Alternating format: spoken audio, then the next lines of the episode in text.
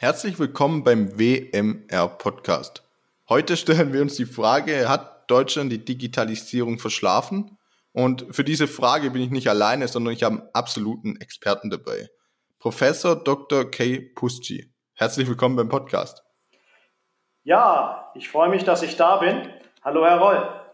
Wunderbar. Ich würde Sie kurz vorstellen, damit die Zuhörer wissen, mit wem Sie es zu tun haben. Wir haben jetzt schon ein bisschen im Vorgespräch einige Themen angesprochen und ich kann jetzt schon versichern, die Podcast-Folge wird sehr spannend.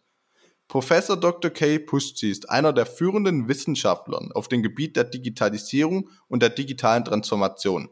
Er lehrte unter anderem an den Universitäten Augsburg, Zürich, Frankfurt und Magdeburg sowie zuletzt als Inhaber des SAP Stiftungslehrstuhls für Wirtschaftsinformatik und Digitalisierung an der Universität Potsdam. Vorträge und Projekte führten ihn in 25 Länder der Erde. Das heißt, sie waren schon ordentlich unterwegs. ja, aber äh, ich muss mal gucken, dass ich hier meine, meine Lufthansa Goldkarte verlängere. Äh, äh, bei Corona bin ich jetzt auch sehr selten geflogen.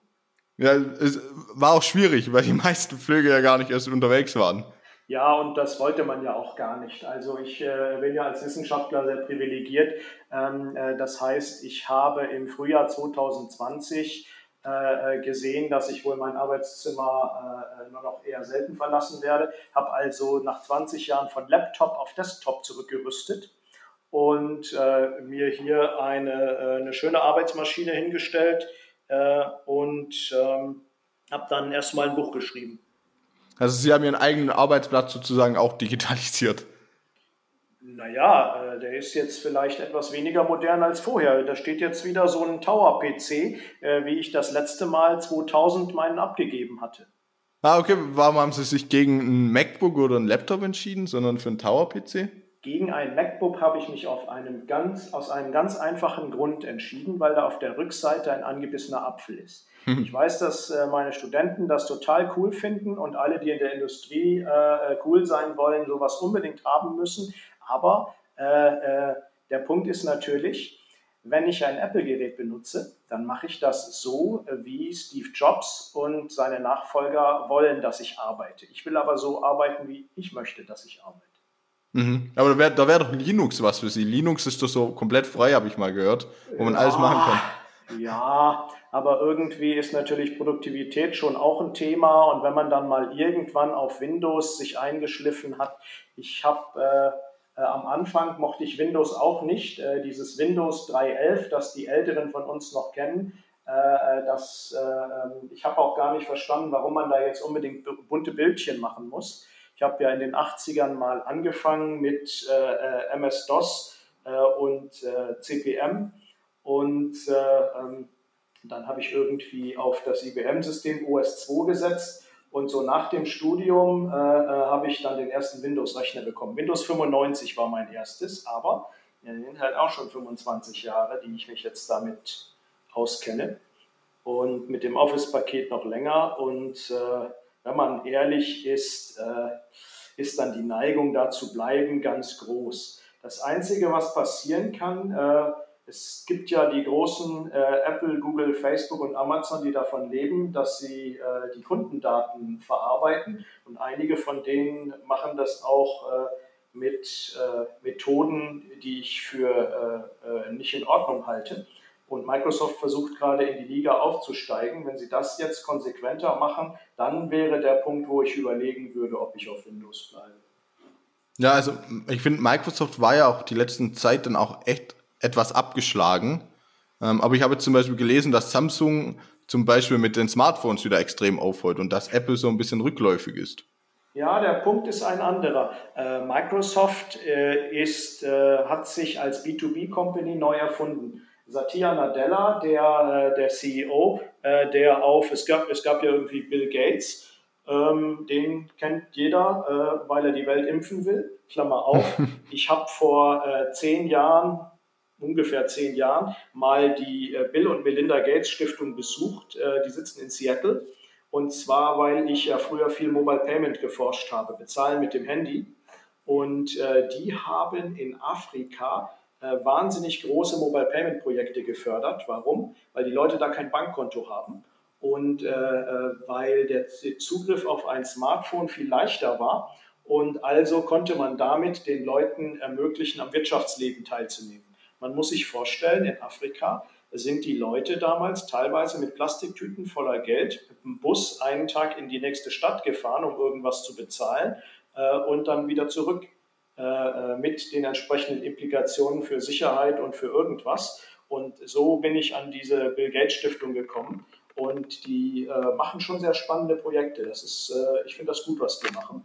Äh, dann gab es irgendwie Steve Ballmer, das war der, der so wie Rumpelstilzchen über die Bühne gehüpft ist äh, und I love this company dann gebrüllt hat.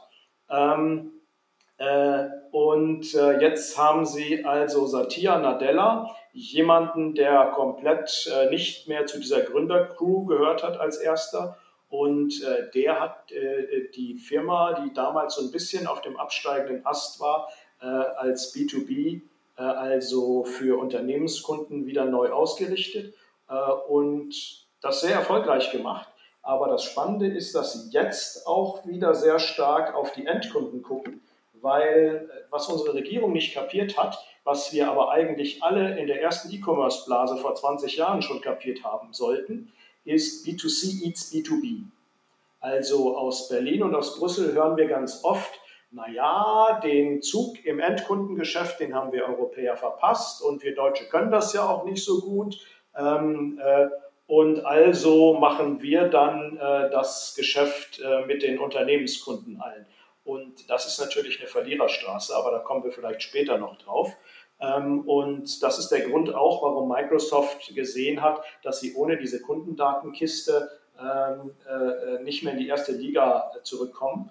Und wenn Sie jetzt zum Beispiel Microsoft Teams benutzen wollen, so wie die ganzen Schulkinder, die dazu gezwungen worden sind, zum Beispiel in Bayern, weil die Schulplattform nicht funktioniert hat, äh, die da aus Bamberg kam, ähm, dann äh, müssen Sie Ihre Handynummer angeben. Hm. Es gibt ne. nicht viele Gründe, äh, warum das Sinn machen sollte. Um was denken Sie, was Sie machen mit den Daten? Naja, klar. Äh, äh, äh, wenn Sie mal gucken, Sie hören ja auch im politischen Raum einige Kurzdenker, ähm, die Klarnamenpflicht im Internet äh, fordern. Das machen die Leute, die von der ganzen Geschichte nichts verstehen. Warum? Ähm, weil Mark Zuckerberg keinen größeren Gefallen tun könnte als Klarnamenpflicht im Internet. Was ja. wollen die denn alle? Die wollen, äh, dass sie die verschiedenen Pools an Daten, die sie von einem Kunden haben, auf jeden Fall zusammenschließen können, also den pseudonymisierten Kunden. Idealerweise auch noch den Kunden identifizieren und dann haben sie tatsächlich den echten Kunden. Der kann sich auch nicht mehr verstecken. Und wenn der einmal ein, äh, äh, ein komisches Video geguckt hat, dann äh, weiß man auch auf immer, dass er das gewesen ist. Und SIM-Karte ist schon mal ein guter Schritt. Funktioniert bei mir jetzt nicht so richtig gut, weil ich natürlich alles, was äh, äh, Videokonferenz ist, auf so einem kleinen iPad mache. Das ist so mein historischer Kompromiss, weil ich kein Smartphone habe. Mhm. Und dann habe ich mir so ein iPad zugelegt, wo äh, sonst keine Daten drauf sind, also keine E-Mails und keine äh, Adressdaten und keine Kalenderdaten und sowas. Und äh, äh dann habe ich die SIM-Karte aus dem iPad genommen die also nicht mit meiner Telefonnummer identisch ist. Und ja, man bekommt ja jetzt, glaube ich, gar keine SIM-Karte mehr, so eine Prepaid-Karte auch ohne Personalausweis. Das hat sich ja auch genau. geändert. Das ist, äh, äh, das ist auch etwas, äh, das natürlich spannend ist an der Stelle. Äh, aber wir müssen uns das mal vorstellen. Erst, erst fordern Sie, erst verstehen Sie dieses Spiel nicht, äh, ähm, dass die Apple, Google, Facebook und Amazon spielen. Amazon hat kein Problem. Amazon weiß immer, wer der Kunde ist weil Amazon als einziger von denen einen physischen Kontakt zu dem Kunden hat. Mhm. Zwar nur über den Paketboten, aber immerhin. Und außerdem hat Amazon als einziger äh, sicher Bezahldaten. Apple und Google haben meistens auch welche, aber Amazon ist der einzige, der regelmäßig Transaktionen, äh, wo also dann die Kreditkarte auch erneuert werden muss und so weiter. Das ist das Spannende an Amazon. Die sind ja Platz 4 von den vier. Ähm, Apple und Google sind auf dem ersten Platz, weil sie das Smartphone-Betriebssystem beherrschen. Äh, dann haben wir noch den Facebook, der weiß viel privatere Dinge über äh, die Kunden als jeder andere. Aber er hat halt nicht diese Grunddaten vom Smartphone-Betriebssystem, die hätte er gerne gehabt. Zuckerberg hat ja auch verschiedene Versuche gemacht, dann so eine Super-App oder so. PayPal denkt jetzt auch gerade wieder drüber nach, weil die alle eigentlich am liebsten ein Smartphone-Betriebssystem hätten, aber keins bekommen. Und der Amazon hätte auch gern eins gehabt, der ist auf Platz 4, aber der hat, der hat am wenigsten Daten von allen, aber der hat als einziger belastbare kommerzielle Daten. Äh, der weiß als einziger 100% sicher, wer der Kunde ist und er hat physischen Kontakt zu dem. Und eine bestehende Abrechnungsbeziehung, die dauernd benutzt wird. Ja, die, die Währung der Zukunft sind da diese Kundendaten. Und ich finde es sehr interessant, also wenn von Brüssel die DSGVO kommt, äh, da müssen die Tech-Player halt eher ein bisschen schmunzeln, weil ich habe das Gefühl, man kann uns nicht so richtig ernst nehmen. Ähm, aber auch auf internationaler Ebene, weil mit der DSGVO, wenn wir gar nichts mehr dürfen und die ähm, amerikanischen Firmen da freie Hand haben, machen wir uns eigentlich doch selber das Leben ein bisschen schwer. Ich habe äh, hinter verschlossenen Türen, äh, ich habe also schon vergessen, wo das war äh, äh, und wann das war und wer das war, hinter verschlossenen Türen auch dieses Geständnis äh, von einem hohen Manager von einem äh, dieser Unternehmen auch bekommen, der kristallklar gesagt hat, natürlich nutzt uns die DSGVO. Das ist ja ganz einfach und man muss dazu wissen, dass dieses GDPR heißt das ja in der EU, nur die deutsche Umsetzung heißt DSGVO. Das ist ja eine Erfindung, die uns zu großen Teilen äh, äh, Deutschland der EU beschert hat.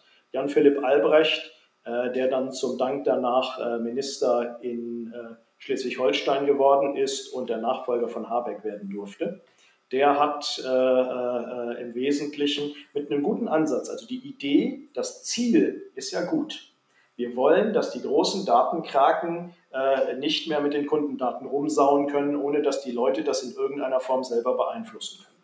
Gutes Ziel, super. Wenn man jetzt verstanden hätte, wie das Spiel funktioniert, hätte man sich auch überlegen kann, können, wie man dieses Ziel erreicht. Wenn ich dann aber was mache, oder nee, ich erkläre es mal an einem Beispiel.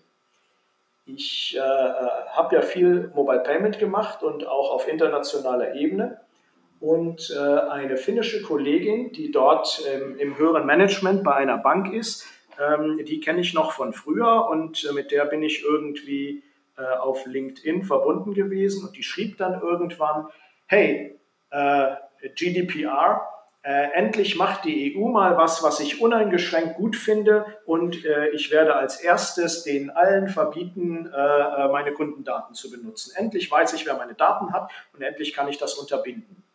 Das ist also eine Frau, die eigentlich in dem Spiel schon relativ drin, tief drin ist, weil sie ja beruflich damit befasst ist mit diesem ganzen Kram. Auch die guckt da drauf und sagt, hey cool, jetzt wird das endlich gelöst. Und dann habe ich zurückgefragt, aha, das heißt also, du schaffst jetzt dein Smartphone ab und äh, machst deinen Facebook- und WhatsApp-Account zu?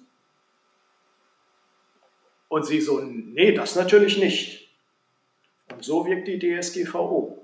Die kleinen und mittelständischen Unternehmen in Europa, äh, die müssen Riesensprünge machen. Es ist ja auch ein Unterschied, ob sie die Bürokratie bewältigen, wenn sie ein Milliardenkonzern sind oder ob sie äh, diesen ganzen Formularkram und das alles und das keiner mehr auf ihre Webseite will, weil immer dieses Fenster kommt und äh, dass die dann alle aus den Newslettern äh, rausgehen und so und jetzt die Cookies dann in Zukunft, ähm, da, da rudern sie als kleines und mittelständisches Unternehmen ganz gewaltig ähm, und sie äh, verlieren einen, guten Teil ihrer direkten Kundenbeziehung. Aber wenn Sie so ein großer sind, dann haben Sie überhaupt kein Problem. Erstens können die sich herscharen von, äh, äh, von Bürokraten und juristischen Mitarbeitern leisten, äh, die sich darum kümmern, dass das so läuft, dass es den Regeln entspricht.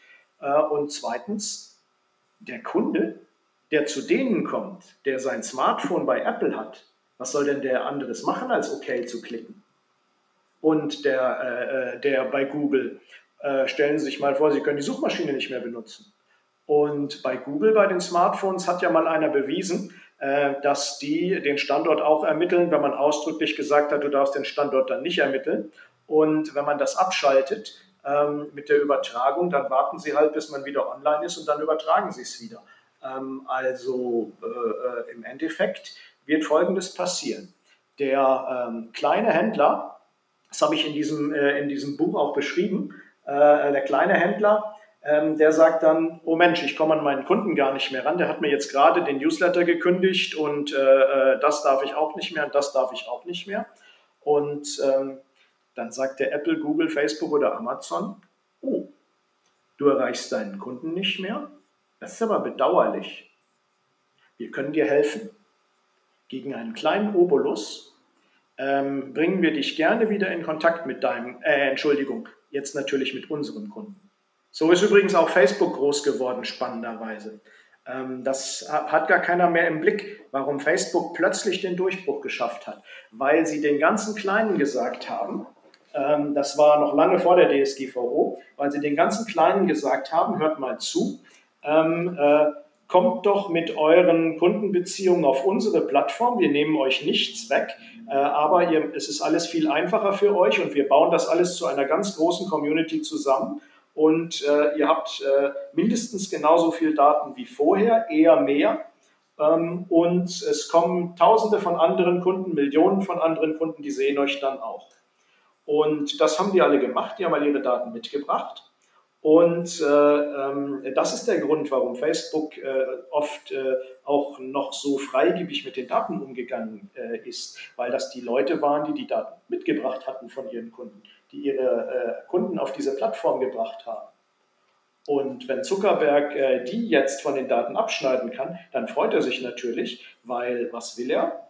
Und was wollen auch Apple, Google und auch Amazon?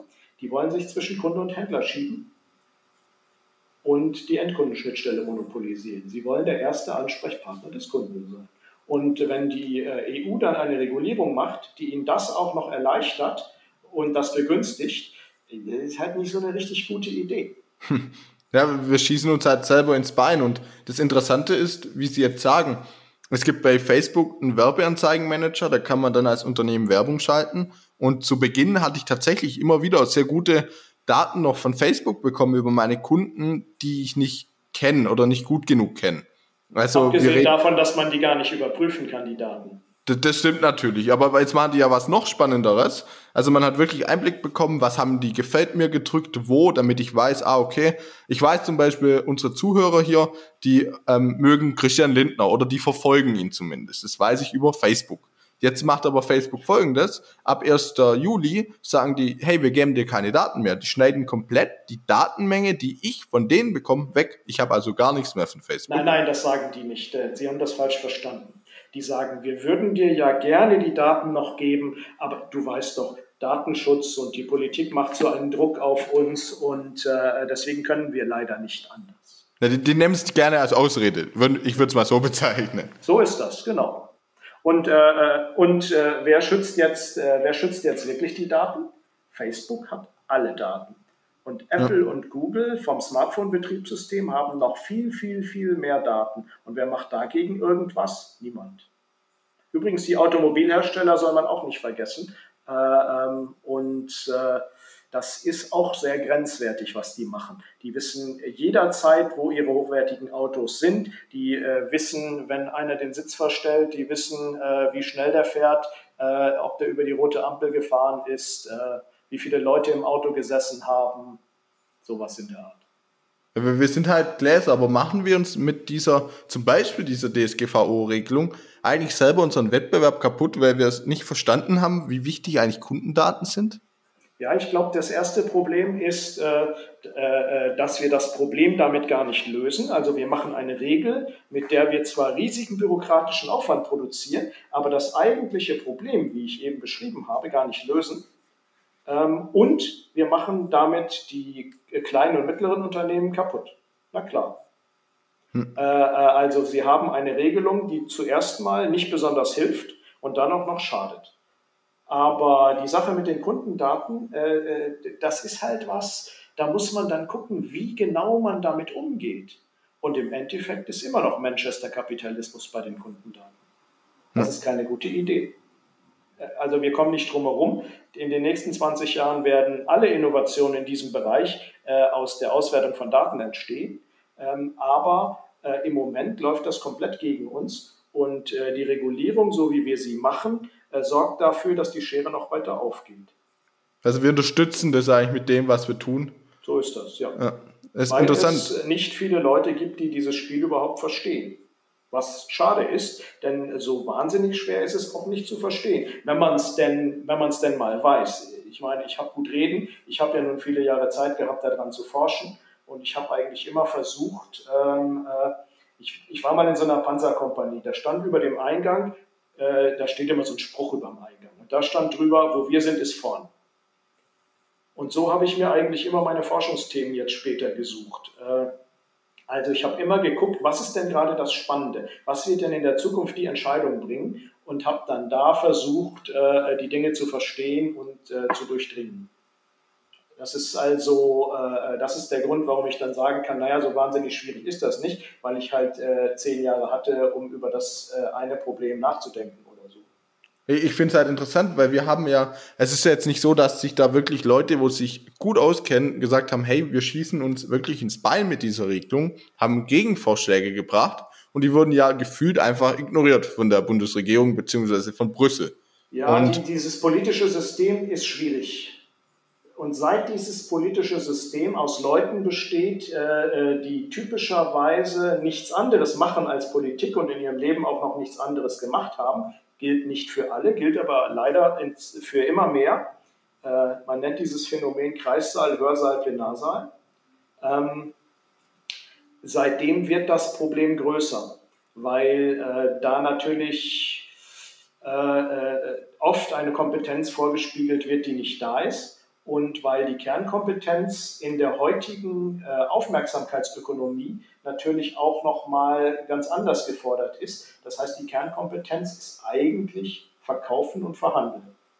Also Sales, Marketing und Negotiations sozusagen. Und das ist schwierig. Also man kann sich das politische Geschäft oder andersrum, wenn man einen Politikwissenschaftler fragt und immer mehr von den Politikern äh, haben ja auch Politikwissenschaften studiert, Deswegen machen sie dann sowas wie, äh, äh, wie diese Mietbremse oder sowas völlig Schwachsinniges oder äh, das mit den Impfstoffen, dass man da den Patentschutz wegnehmen will.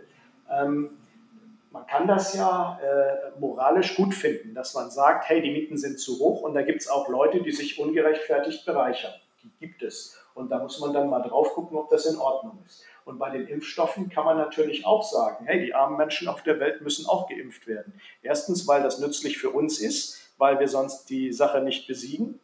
Ähm, ich bin ja bei, äh, ähm, äh, äh, bei Rotary aktiv und Rotary hat sich vor vielen Jahrzehnten auf die Fahne geschrieben, Polio auszurotten, Kinderlähmung. Und wir sind jetzt so langsam dabei, dass wir es fast ausgerottet haben. Das hat viele Jahrzehnte gedauert und äh, äh, wir haben äh, viele Millionen Impfdosen bezahlt äh, gegen Kinderlähmung. Und äh, äh, so ist ähnlich ist das bei dieser Pandemie natürlich auch. Na klar. Nur, dann gucken die da drauf, haben keinerlei ökonomisches Wissen ähm, und machen die Abkürzung, die es nicht gibt, und sagen, dann ist doch kein Problem, wir nehmen das den Reichen weg und geben es den Armen. Nur am Ende, wenn Sie da drauf gucken, ist das Sozialismus versus Marktwirtschaft. Das ist die Frage, die übrig bleibt, wenn Sie auf den, wie sagt Gabor Steingart immer, auf den Kern des Kerns gehen. Ähm, teile ich jetzt mit allen oder sage ich, hey, da hat einer was erfunden, dafür steht ihm was zu. Und äh, jetzt kann ich sagen, ich bin gemeinnützig, ich will, dass die anderen auch was davon haben. Nur am Ende haben wir doch alle beim Sozialismus gelernt, dass am Ende alle arm sind. Und wenn ich jetzt, äh, wenn ich es guckt ja auch keiner, wer alles keinen Impfstoff äh, äh, erfunden hat, obwohl er viel Geld reingetan hat, um einen zu entwickeln. Und dann gibt es ja auch noch eine deutsche Firma, die mit sehr viel Meriten gestartet ist und äh, ihren Impfstoff noch nicht fertig hat, beziehungsweise die Studien noch nicht fertig hat. Und die hat jetzt an dem Kuchen noch original gar nichts verdient bisher. Und äh, äh das ist halt der Punkt. Da gehen ganz, wenn da nicht so viele reingegangen wären und so viele Milliarden investiert worden wären, äh, hier, wie heißt diese deutsche Firma? Ähm, äh, äh, BioNTech. Ja. Ähm, die haben schon mehr Steuern bezahlt, äh, als sie an Staatshilfe bekommen haben. Jetzt schon. Und dieser Impfstoff, der läuft ja bestimmt noch ein Jahrzehnt oder sowas. Die haben jetzt schon mehr Steuern bezahlt in Deutschland, als sie an Beihilfe bekommen haben.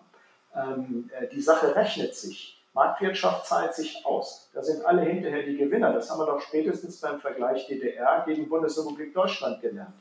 Ähm, und dann muss man halt mal hingehen und sagen, okay, äh, ähm, Arzneimittel kann man auch patentgeschützt äh, in dritte Weltländer bringen, die muss dann halt einer bezahlen. Ja, dann zahlen wir die halt. Das ist die, der ehrliche Weg. Aber das, den will man dann nicht gehen, sondern man will eine Abkürzung und dann verspricht man den Leuten was, was nicht funktioniert.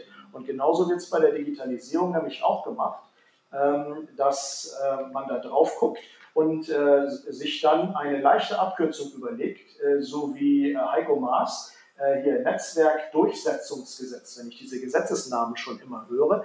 Ähm, äh, das ist jetzt nicht ganz so schlimm wie das sogenannte gute Kita-Gesetz. Ähm, meine Frau ist Erzieherin, da könnten Sie mal hören, was die über das sogenannte gute Kita-Gesetz sagt. Ich möchte nicht wissen, was passieren würde, äh, wenn sie den Erfindern gegenüberstände. Und sie ist ein sehr sanftmütiges äh, Wesen eigentlich. Ähm, man hört ja den Namen dieser äh, Dinge oft schon an, wie unseriös sie sind. Das aber, aber ja liegt es liegt, die, ja, liegt das Problem in der Sache, dass zum Beispiel Jetzt denke ich mal an Politiker, die haben vier Jahre und in den vier Jahren müssen sie was reißen und dann wird wieder gewählt. Jetzt das Anreizsystem, ganz genau. Genau, weil der die Unternehmen. Keine, der hat gar keine andere Wahl. Ich will den gar nicht anklagen dafür. Ja. Äh, jedenfalls nicht in erster Näherung, ähm, weil das System, das ist ihm vorgegeben. Ja. Äh, es gibt noch ein anderes Problem, das, das, äh, das erkläre ich gleich noch gerne. Aber ähm, dieses Anreizsystem gepaart mit der Aufmerksamkeitsökonomie wie komme ich, wie komme ich morgen früh in die Zeitung oder ins Radio oder ins Fernsehen? Oder wie kriege ich viele Klicks im Internet?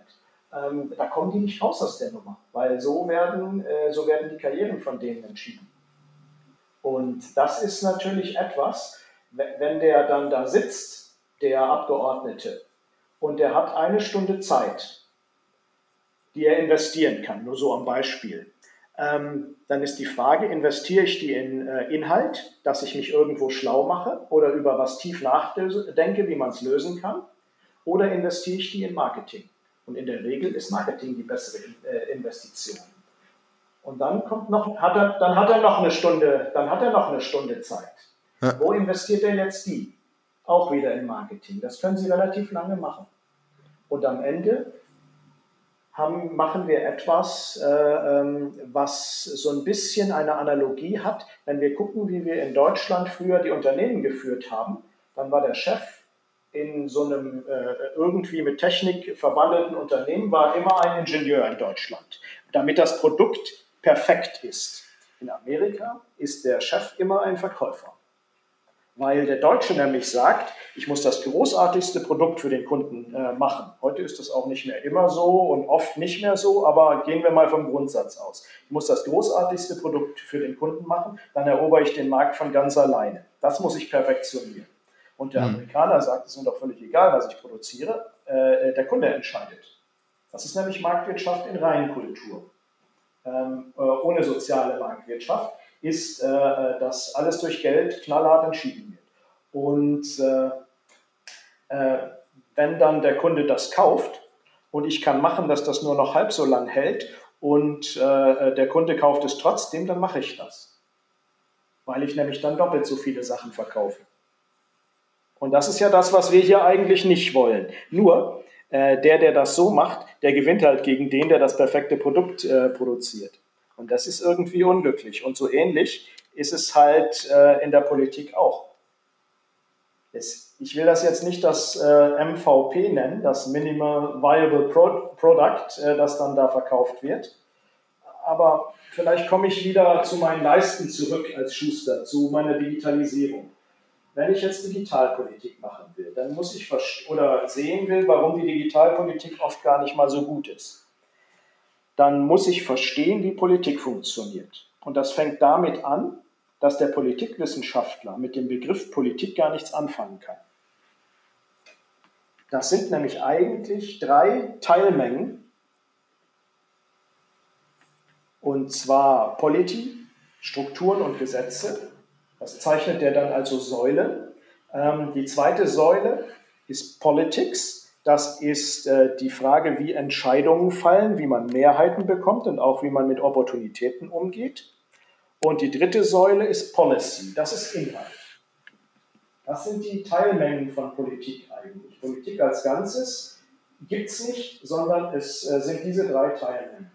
Und der Witz ist, wenn Sie und ich über Politik sprechen, sprechen wir über Policy. Wenn der Politiker über Politik spricht, meint er Politics. Wir glauben, dass Inhalt im Kern von Politik stehen müsste.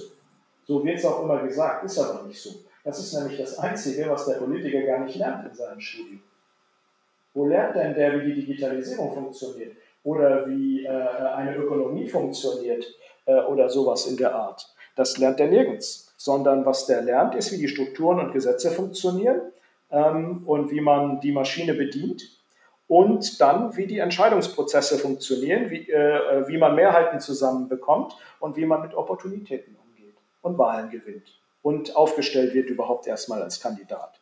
Und heutzutage lernt er das immer mehr dadurch, dass er eben ähm, äh, Politikwissenschaften studiert und dann gleich sofort Wahlhelfer und Mitarbeiter im Wahlkreisbüro wird und dann äh, währenddessen auf kommunaler Ebene in ein äh, Kommunalparlament geht und äh, dann, wenn irgendein Abgeordnetenplatz frei wird, in den Landtag oder Bundestag kommt. Und wie sollen die Inhalte zustande kommen? Die kommen nebenbei zustande. Wenn wir jetzt Digitalpolitik oder auch von mir aus Corona-Politik machen, dann geht für den Politiker, der kann da gar nichts gegen machen, geht sein Pfeil von links nach rechts, von Politik über Politics und aus den beiden ergibt sich dann Policy, der Inhalt. Das, wenn, der, wenn der Politiker die Sache optimiert auf seinen eigenen Erfolg, dann muss dem fast egal sein, was der Inhalt ist, weil das ist das Einzige, mit dem er flexibel sein kann. Wie sich Mehrheiten bilden, ist schwer zu beeinflussen. Ähm, Strukturen und Gesetze eigentlich nur langfristig. Und also muss äh, der Inhalt sich bewegen. Und Frau Merkel hat ja 16 Jahre lang gezeigt, wie unglaublich erfolgreich man damit sein kann, wenn man mit den Inhalten vollständig flexibel ist. Das hat ihren Erfolg ausgemacht tun ja jetzt immer alle so, als hätte sie äh, dauernd Wahlen verloren. Nee, die hat dauernd Wahlen gewonnen. Deswegen haben sie ja alle immer wieder gewählt mit äh, 99 Prozent oder so in ihrer Partei. Und ja. äh, jetzt kommt dann so ein Problem wie die Digitalisierung, das man nicht wegdiskutieren kann. Oder eins wie Corona, da sterben sogar die Leute und das in relativ kurzer Zeit. Das heißt, äh, äh ich habe nicht den Effekt, ich mache jetzt was, aber die Ergebnisse sieht man ja erst in fünf oder zehn Jahren. Wir nehmen den Podcast auf an dem Tag, wo Olaf Scholz gesagt hat, das, was, äh, ähm, das, was Wissenschaft, der wissenschaftliche Beirat vom Bundeswirtschaftsministerium über das Rentensystem gesagt hat, ist Quatsch. Und die können alle gar nicht rechnen, die Professoren der Volkswirtschaftslehre. Wer da nicht rechnen kann, das möchte ich jetzt mal nicht näher erörtern. Olaf Scholz wohnt hier so Luftlinie einen Kilometer von meiner Wohnung, wo ich jetzt gerade sitze. Ähm, aber äh, das ist irgendwie, äh, äh, das ist natürlich kompletter Quatsch. Ähm, und äh, das kann man auch äh, locker ausrechnen. Das weiß der auch. Aber wenn das Problem in fünf oder zehn Jahren kommt, ist es nicht mehr sein Problem. So, und jetzt kommt, und jetzt kommt aber plötzlich etwas, entweder äh, wie Corona, wo die Ergebnisse ziemlich in, in, in ziemlich schneller Zeitfolge kommen und eben nicht erst in fünf oder zehn Jahren kommen, oder etwas wie Digitalisierung, wo wir die letzten 20 Jahre nichts gemacht haben ähm, und jetzt plötzlich äh, die Sachen auf uns einstürzen. Und äh, wenn ich diese Probleme lösen will, dann gibt es meistens nur einen, eine vernünftige Art und Weise, die anzugehen. Wenn ich also Corona möglichst schadensminimal mit möglichst wenig Toten und möglichst wenig Schaden für die Volkswirtschaft überleben will, ähm, gibt es nur einen vernünftigen Weg. Den wissen irgendwelche Leute, die sich damit auskennen? Wahrscheinlich nicht, sondern wahrscheinlich gibt es einige, die sich mit der Krankheit auskennen und wie die sich überträgt. Dann gibt es einige, die sich mit Impfstoffen auskennen. Dann gibt es einige, die wissen, wie das in der Wirtschaft wirkt. Und die muss ich zusammensetzen und die müssen dann zusammen eine vernünftige Lösung finden. Aber es gibt nur einen wirklich optimalen Weg. Und wenn ich als äh, Unternehmen oder als Staat auf Augenhöhe mit Apple, Google, Facebook und Amazon kommen will, gibt es auch nur einen vernünftigen Weg. Das heißt, mein Pfeil führt nicht von links nach rechts wie der des Politikers. Mein Pfeil führt von rechts nach links. Der fängt bei den Inhalten an. Das heißt, wenn ich mit denen auf Augenhöhe kommen will, muss ich es äh, auf genau diese Weise machen. Und danach müssen sich dann die Entscheidungsprozesse richten und danach müssen sich äh, die Mehrheiten richten und danach müssen dann die Strukturen und Gesetze sich auch richten. Beispiel, ähm, wenn ich äh, ähm, diese Kundendatengeschichte auf andere Art und Weise machen will, weil die muss man ja nicht so machen, wie es Google äh, macht gegen den Kunden, die kann man ja auch mit dem Kunden machen. Es gibt ja ganz viele Leute, die finden das eigentlich cool. Ich meine, es gibt ja auch viele Leute, die eine Payback-Karte haben oder die sogar von jeder dieser Karten eine haben. Und äh, äh dann gibt es andere Leute, die sagen, naja, mit den Daten finde ich nicht so toll, aber wenn ich dafür was kriege, ist das schon okay. Also man muss das nicht gegen den Kunden machen. Man kann das auch mit dem Kunden machen und den auch entscheiden lassen. Der pflegt sogar die Daten, wenn man das richtig macht. Und äh, man kann das auch äh, man kann das auch auf eine Art und Weise machen, die nicht die Volkswirtschaft kaputt macht, weil dieses sich zwischen den Kunden und Händlern schieben, ähm, äh, äh, das habe ich in dem Buch auch erklärt, ähm, das ist äh, etwas, was am Ende dazu führt, dass die realen Unternehmen, die dann wirklich die Leistung erbringen müssen, ähm, über früher oder später, äh, denen geht die Luft aus und äh, sie gehen Konkurs, weil ihnen die Marge komplett entzogen wird auf diese Art und Weise. Und äh, wenn, ich das, wenn ich das vermeiden will, ähm, dann muss ich halt gucken, dass ich äh, mit den Daten auf eine ganz andere Art und Weise umgehe und das kann man auch machen. Nur dann darf halt auch nicht der Regulierer in Brüssel kommen und sagen, aber die Sparkasse und die Volksbank, die dürfen gar nicht zusammen in dem Projekt beteiligt sein, die haben dann ja drei Viertel von dem Marktanteil. Hm. Ähm, oder äh, die und die mittelständischen Unternehmen, die dürfen sich nicht zusammenschließen. Klammer auf, äh, und sind immer noch ein Zehntel so groß wie Google oder sowas. Ähm, dann müssen wir aufpassen, dass wir zuerst Policy machen, Inhalt, und dass der wasserdicht ist und dass wir dann schauen, dass wir mit den politischen Prozessen im, äh, im Bereich Politics und mit den Strukturen und Gesetzen uns daran anpassen. Mein Pfeil geht von rechts nach links. Und äh, der von Herrn Drosten oder wer immer äh, der bevorzugte äh, äh der bevorzugte Virologe unserer Zuhörer ist, Herr Kekulé oder äh, äh, ähm, ich bin da leidenschaftslos, ähm, deren Fall geht auch von rechts nach links. Aber, Aber unser politisches System da, gibt das nicht her. Ja, lassen Sie mal da reindenken, wenn Sie das so sagen. Ähm, die Regulierung in Deutschland an sich macht ja aus meiner Perspektive grundsätzlich erstmal Sinn, dass man sagt, okay, ähm, Volksbank, Kreissparkasse sollten jetzt nicht 95 Prozent zum Beispiel der Kredite vergeben. Aber schränken wir uns genau mit diesem kleingeistigen Denken, würde ich es jetzt einfach mal nennen, ein, dass wir, weil wir uns intern in Deutschland beschränken und sagen, hier darf es nicht zu groß sein, dass wir international gar nicht mitspielen können, weil ein Apple hat es ja nicht, die sind ja einfach viel größer als alles, was wir hier haben. Wir machen immer den Fehler, dass wir von unserer kleinen Welt ausgehen und das Gesamtsystem nicht sehen. Also zum Beispiel die Banken. Äh, ähm, äh, wir haben im Vorgespräch ja darüber gesprochen, äh, dass ich in einem anderen Podcast mal gesagt habe, hier Mobile Payment, ähm, äh, bezahlen mit dem Handy. Da habe ich ja viel dran geforscht. Da habe ich ja, äh, als ich im Jahr 2001 meine Doktorarbeit dazu angefangen habe, habe ich ja gebetet, dass das so lange hält, bis ich durch bin, drei Jahre.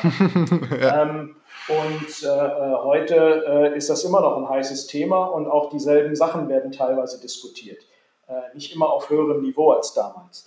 Und ähm, wenn, man sich, äh, wenn man sich das anguckt, ähm, dann habe hab ich damals, äh, nachdem ich mit meiner Doktorarbeit, nachdem ich die, die Forschung weitestgehend durch hatte und sie noch aufschreiben musste, habe ich dieses National Roundtable für das Bundeswirtschaftsministerium geleitet, wo die, was für mich natürlich junger Forscher, das war also so imagemäßig der Durchbruch. Da war dann Financial Times und Handelsblatt, die dann plötzlich über mich schrieben. Äh, das hat man normalerweise nicht, äh, äh, wenn man noch nicht mal die Dissertation fertig hat. Und so, aber so bin ich da in, in diese Schiene gekommen. Und ähm, der, der Punkt war, dass wir den Vorschlag gemacht haben, äh, dass sie ein gemeinsames System bauen, das White Label ist und äh, äh dass dann jede Volksbank, jede Sparkasse, jede äh, äh Commerzbank, Deutsche Bank, Dresdner Bank gab es damals noch, jeder Mobilfunkanbieter, E+, O2 äh, äh, und so weiter, kann das seinen Kunden anbieten, wenn es zu seinen wirtschaftlichen Konditionen passt. Ähm, aber es ist per Definition im Hintergrund interoperabel.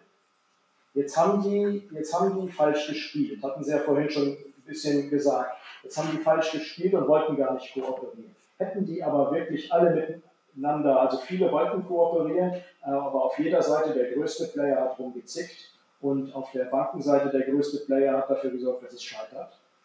Nach dem Motto, dann, äh, wir lassen das jetzt hier scheitern und in zwei Jahren machen wir es dann alleine, ohne die anderen. Und, äh, aber wenn das funktioniert hätte, hätten wir sofort den Wettbewerbshüter auf dem Hals gehabt. Und das wäre eine harte Nummer geworden. Und äh, genau so, wie Sie eben gesagt haben, ist es. Der Apple hat dieses Problem nicht, weil der geht da querschnittlich ran. Und äh, der Google hat dieses Problem auch nicht, weil der geht da auch querschnittlich ran. Und äh, jetzt kommt der Fehler im Denksystem der Banken und der Mobilfunkanbieter damals. Die Bank, das machen sie aber heute noch, äh, die führen die Kriege von gestern. Und die Mobilfunkanbieter haben damals auch die Kriege von gestern geführt. Die haben nicht gesehen, dass da jemand kommt, der gar nicht mit ihnen Wettbewerb nach ihren eigenen Regeln betreibt, sondern der das macht, was wir Wissenschaftler asymmetrischen Wettbewerb nennen.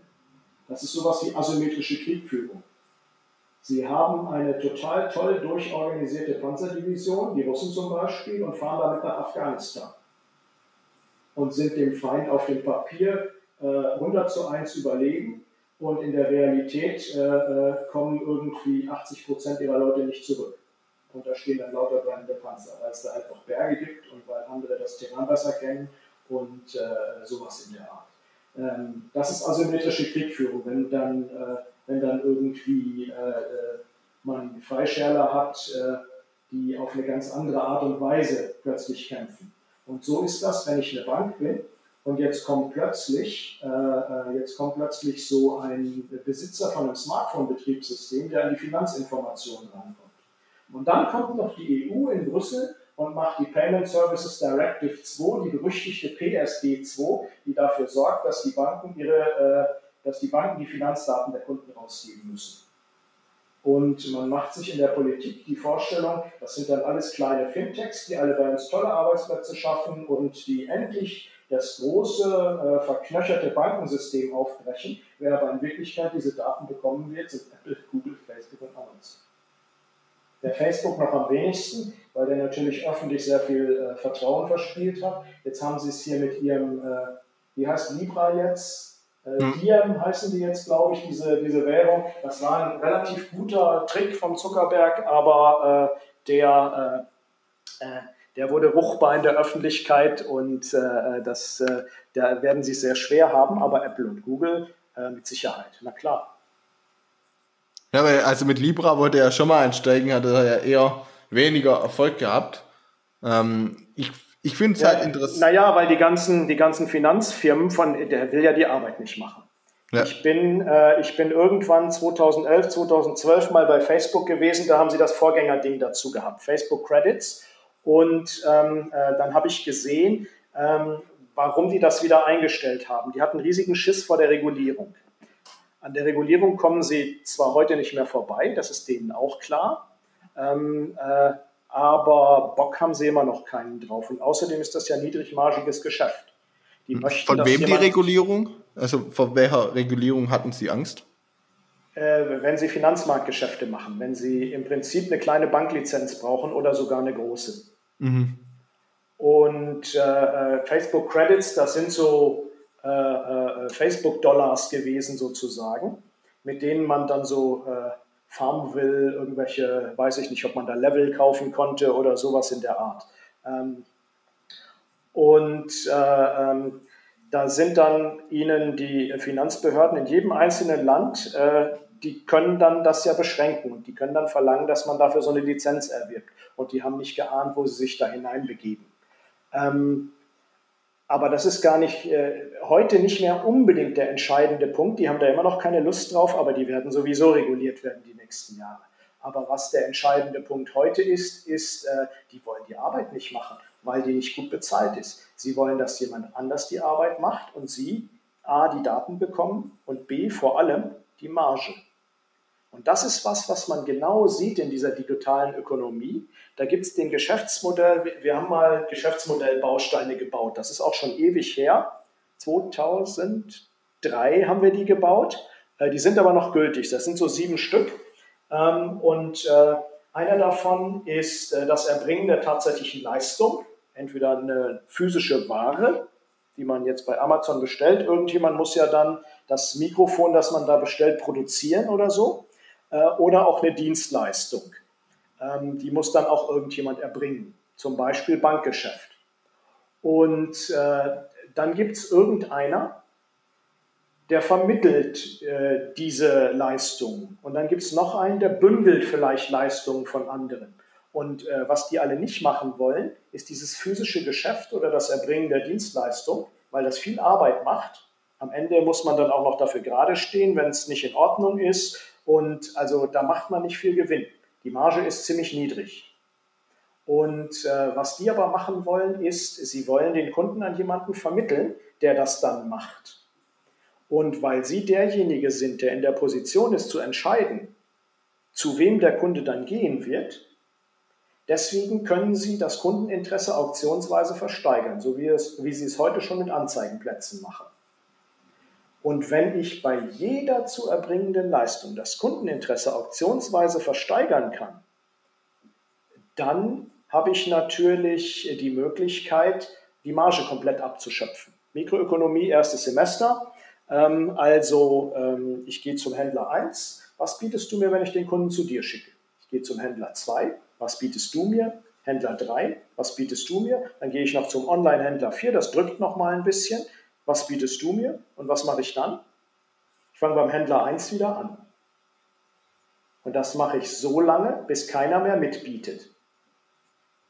Und äh, wenn man jetzt äh, mal hier erstes Semester äh, Mikroökonomie, wie gesagt, ich habe ja Wirtschaftsinformatik ist immer äh, mein Ding gewesen, aber wir mussten dann Volkswirtschaftslehre machen. Das war nicht so doll, fand ich. Aber äh, ich musste dann auch dreimal das Vordiplom schreiben. Aber dadurch habe ich mir das gemerkt, was ich da gelernt habe.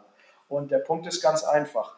Ähm, Im Prinzip geht das erstmal so weit, bietet jeder Händler so lange mit, wie er noch gerade einen Cent Geld verdient. Mhm. Dann bin ich auf der Break-Even-Schwelle. In Wirklichkeit bietet er aber noch weiter mit, so lange, wie er äh, äh, noch mehr verdient als seine variablen Kosten weil er dann immer noch einen Anteil auf seine Fixkosten äh, bekommt. Wenn Sie jetzt ein Hotel sind zum Beispiel, dann ist es besonders schlimm, weil Sie ja fast nur Fixkosten haben. Dass das Zimmer auch benutzt wird und dass am Frühstücksbuffet einer isst, das kostet Sie ja fast gar nichts, weil die meisten Brötchen haben Sie eh gekauft. Ein bisschen was können Sie sparen. Ähm, äh, ob die Putzfrau jetzt das Zimmer auch noch putzt, äh, bezahlen müssen Sie die eh. Ähm, und also haben Sie fast nur Fixkosten und dann gibt es andere, die haben fast nur variable Kosten. Und äh, äh, ähm, wenn jetzt jemand äh, gefragt wird, bietest du weiter mit, ähm, dann guckt er, dass er ähm, seine variablen Kosten gedeckt bekommt und noch ein bisschen was drauf. Der Betriebswirt nennt das den Deckungsbeitrag. Und der bietet so lange weiter mit, bis der Deckungsbeitrag gleich null ist. Also bis er da auch nichts mehr verdient. Das ist der Grund, warum äh, die Fluggesellschaften unter, ihrem, äh, äh, unter den Kosten, die sie für ein Ticket haben, immer noch Tickets verkaufen, weil sie dann die Fixkosten vom Flugzeug, also Sprit und was kostet die Crew und was kostet der sonstige Betrieb des Flugzeuges, weil sie da immer noch einen Anteil mit dafür bekommen.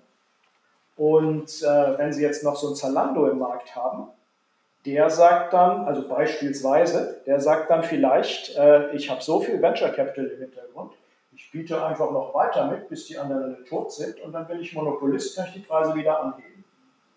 Und das ist dieser Effekt, der da, äh, der da passiert. Ähm, und äh, der entsteht dadurch, dass, oder nee, der, nicht, der entsteht dadurch, sondern der Effekt, der daraus entsteht, so rum ist es richtig, ist, ähm, dass die Marge vom Geschäftsmodell Baustein Erbringung der eigentlichen Leistung zum Geschäftsmodell Baustein Vermittlung hingeht. Das heißt, die äh, Leistung erbringt immer noch derselbe, im Fall einer Bankdienstleistung die Bank, im Fall einer Hoteldienstleistung das Hotel. Könnte jetzt noch eins weitergehen und Airbnb machen, dann gibt es gar kein Hotel mehr. Noch eine andere Geschichte. Aber bleiben wir mal erstmal bei dem Problem. Ähm, also, es erbringt immer noch derselbe die Leistung. Aber die Marge, die geht über den Nordatlantik zu dem, dem der Kunde gehört. Und das ist das Spiel, das Apple, Google, Facebook und Amazon spielen wollen und äh, aus dem die äh, nötigen Wachstumsfantasien für ihre Börsenkurse kommen. Das ist ja auch einfach, man sagt ja, ähm, Daten sind die zukünftige Währung. Also wenn man jetzt gerade vielleicht auch einfach diesen Podcast als Beispiel nimmt, am Ende sind ja die Zuhörer das Kapital, was dieser Podcast ausmacht. Weil ja, das muss man natürlich dann erstmal schaffen zu monetarisieren. Genau, jetzt klar, also Facebook. Aber das haben ja alle bei, äh, bei, bei Jeff Bezos zum Beispiel gesehen, ähm, wie das geht. Weil Jeff Bezos hat ja ewig lange Verlust gemacht. Der hat ja Mitte der 90er angefangen und äh, ähm, hat immer Verlust gemacht. Und alle haben ihm gesagt, das wird doch nichts. Äh, aber der hat natürlich vorher sich das blitzsauber ausgerechnet. Bei uns glaubt ja jeder, äh, man müsste da gar nicht sich das genau überlegen und man macht das alles agil. Und äh, so machen wir ja auch unsere Politik. Ähm, irgendwie, ähm, wie heißt das? auf Sicht fahren, genau, ganz mhm. schrecklicher, ganz schrecklicher Satz. Auf Sicht fahren kann halt, kann ich auch den Leichtmatrosen auf die Brücke stellen, brauche ich keinen Kapitän. Äh, ist halt blöd, wenn da ein Riff ist, das sehe ich nämlich vorher nicht, oder ein Eisberg. Ähm, und äh, äh, aber keiner von denen, Apple nicht, Google nicht, nicht mal Facebook und schon gar nicht äh, äh Amazon, äh, hat durch Zufall die Strategie so gewählt, wie sie sie gewählt haben, sondern das ist alles sauber durchdacht und vorbereitet. Vielleicht nicht am Anfang immer in allen Details, aber von der Grundgeschichte her schon. Jeff Bezos hat Elektrotechnik studiert. Äh, äh, das, der ist Ingenieur.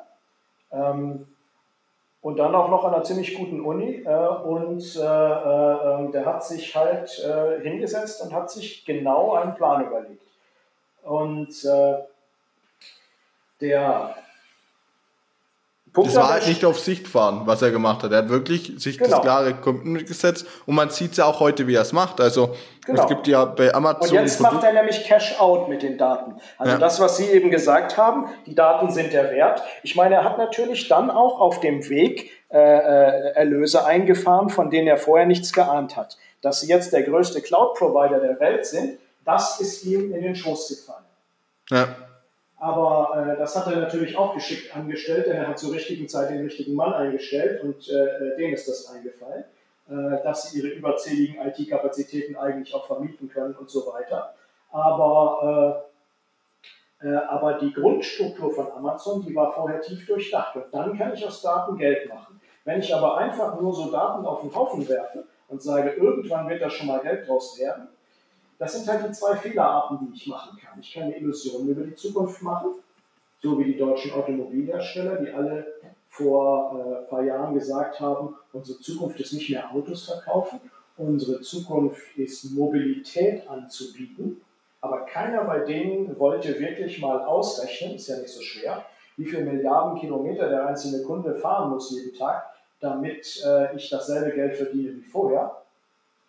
Da sind sie jetzt schon ganz schön schnell wieder von ab, ähm, äh, weil sich das nicht rechnet. Das hat sich auch vorher nicht gerechnet. Das hätte man nur mal ausrechnen brauchen. Ähm, äh, das ist ja nicht so wahnsinnig viel mehr als ein simpler Dreisatz.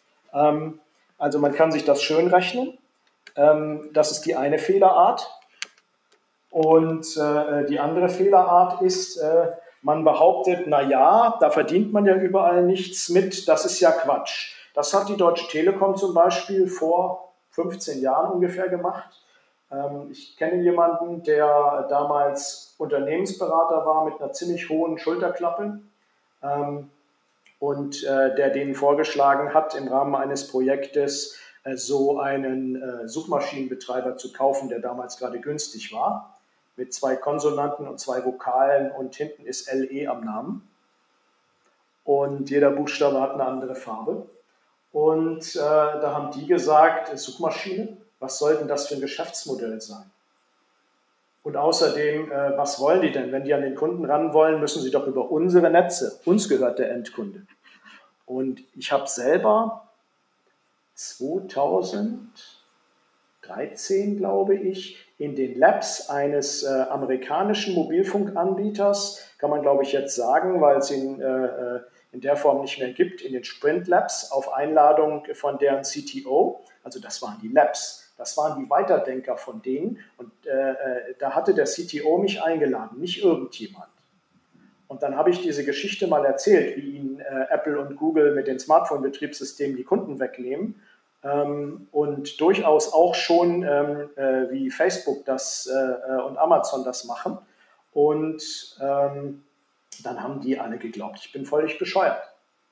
Warum? Weil die nur symmetrischen Wettbewerb auf dem Schirm hatten und nicht asymmetrischen. Die sind gar nicht auf die Idee gekommen, dass jemand anders nicht dasselbe Geschäft macht wie sie, sondern einfach den Kunden als zentrale Kundenbeziehung zu sich rüberzieht. Und das hat man natürlich mit den Smartphone-Betriebssystemen gemacht oder mit so, ich nenne sie mal immersiven Anwendungen, ist vielleicht technisch nicht ganz richtig, aber der Gedanke kommt ziemlich gut rüber, wie äh, Facebook, WhatsApp, Instagram. Also sowas, was total das Leben des Kunden den ganzen Tag durchdringt und was bei jungen Menschen im, im Lebensmittelpunkt äh, steht. Jetzt sagt man dann immer, naja, Facebook, die Jungen sind davon schon ab. Äh, aber da kann ich nur sagen, nimm ihnen einen Tag äh, äh Facebook weg plus WhatsApp weg plus Instagram weg und dann reden wir nochmal. Und ja, das hätte man damals sehen können. Also zu dem Zeitpunkt lag es, lag es so offen auf dem Tisch, dass ich gar nicht weiß, wie man das übersehen konnte. Nur das Problem ist, das, was die, das, was die, die Sprint Lab-Leute damals gemacht haben, also ich habe meinen Vortrag gehalten, dann hat einer noch eine Höflichkeitsfrage gestellt, nach dem Motto, das stimmt doch alles gar nicht, wir haben doch den Kunden. Und nachdem ich darauf geantwortet habe, hatte dann keiner mehr eine Frage. Und dann sind der CTO und ich essen gegangen. Zu zweit. Und äh, ähm, äh, sechs Monate später war der CTO da weg. Äh, das hat er nicht ertragen. Ja, ja also interessant, wie sich das wandelt. Ja, aber so machen wir das als Land. Genauso wie die sich damals als Firmen verhalten haben, genauso verhalten wir uns als ganzes Land. Und das ist das eigentliche Problem, ähm, äh, dass wir nicht in der Lage sind, äh, dieses Problem ohne Scheuklappen anzugehen und dass wir auch nicht in der Lage sind, uns überhaupt das Problem in Gänze anzugucken und dann ehrlich zu handeln. Ich meine, das ist doch völlig unvorstellbar, dass äh, äh, die Digitalisierung so große Teile unseres Alltages bestimmt und äh, nicht jeder Schüler Informatik lernt. Wir machen aus unseren Schülern in Deutschland perfekte Smartphone-Konsumenten und das schon in sehr jungem äh, Alter. Warum? Weil Deutschlands wichtigster Babysitter äh, das Tablet ist und Deutschlands zweitwichtigster Babysitter das Smartphone. Das ist schön bequem. Ähm, was das mit den Gehirnen der Kinder macht, da kann man dann drüber streiten. Äh, aber äh, der, der Punkt an der Stelle ist, wir bilden sie alle zu perfekten Konsumenten aus. Aber keiner diskutiert mit ihnen, wie diese Maschine funktioniert, ähm, äh, wie, was mit den Daten passiert ähm, oder was hinter diesen ganzen Diensten dahinter steckt, ähm, wer damit auf welche Weise Geld verdient. Das ist jetzt was für unterschiedliche Altersschichten, ähm, aber ein durchschnittlicher deutscher äh, BWL-Student, ähm, der heute aus einer Uni kommt, der weiß nicht, was wichtig ist, wenn man digitale Geschäftsprozesse baut. Und der hat auch meistens nur ein sehr, ein sehr rudimentäres Vorstellungsvermögen, ähm, äh, äh, wie diese ganzen Dinge funktionieren. Aber auf der Basis treffen die dann unternehmerische Entscheidungen. Ja, aber warum schicke ich die denn dann an die Uni? Und wenn ich ihnen nicht beibringe, wie ein Computer funktioniert, warum schicke ich die dann überhaupt noch auf die Schule heutzutage? Es ist interessant, also Sie haben halt auf jeden Fall die Perspektive sozusagen über Deutschland mit der Unternehmerbrille gemacht und das verdeutlicht an Unternehmen sozusagen, wie Deutschland teilweise denkt. Wir haben jetzt bald 60 Minuten, also wir sind knapp am Ende. Ich fand es eine sehr spannende Folge. Ich fand es ganz interessante Perspektiven, wie sie da War auf den amerikanischen. ja, ja, ja. Also ja das, von, was ich bin von Hölzchen auf Stöckchen gekommen irgendwie, aber es ist ja auch keine Vorlesung. Es soll ja nicht äh, sauber organisiert äh, Themen abarbeiten. Absolut und deswegen. Es ist ja mehr so Braindump. Ja, richtig. Und es gibt immer die Möglichkeit, ähm, nochmal eine Folge zu machen. Ich fand es total spannend. Abschließend würde ich gerne wenn man jetzt ein bisschen sich informieren möchte. Sie haben ein paar Mal Ihr Buch angesprochen. Äh, wie heißt es denn? Was findet man darin und wo kann man es denn kaufen? Das Buch kann man eigentlich überall kaufen, wo es Bücher gibt. Am liebsten kann man das auch bei mir kaufen. Dann gibt es das sogar mit Signatur zum selben Preis und ohne Versandkosten. Ähm, äh, aber es heißt jedenfalls die verblendete Republik, warum uns keiner die Wahrheit über die Digitalisierung sagt. Das ist jetzt kein Fachbuch. Ich habe vorher, das ist mein 15. Ähm, ich habe vorher 14 Fachbücher geschrieben und diesmal habe ich eins fürs breite Publikum geschrieben, wo man also so nett an der Oberfläche diese ganzen Themen anspricht aber das ist natürlich die Essenz aus äh, all den Dingen, zu denen ich in den letzten 20 Jahren Forschung gemacht habe.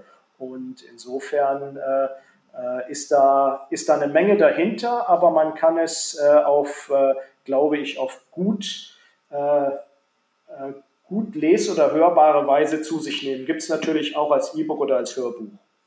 Genau, ich Könnte man sich jetzt darüber streiten, das Hörbuch gibt es nämlich nur bei Amazon. Ja. Ähm, und äh, äh, jetzt ist die Frage, wie kann man denn das tun, wenn man so über die schimpft? Na klar, sonst äh, kauft es doch keiner.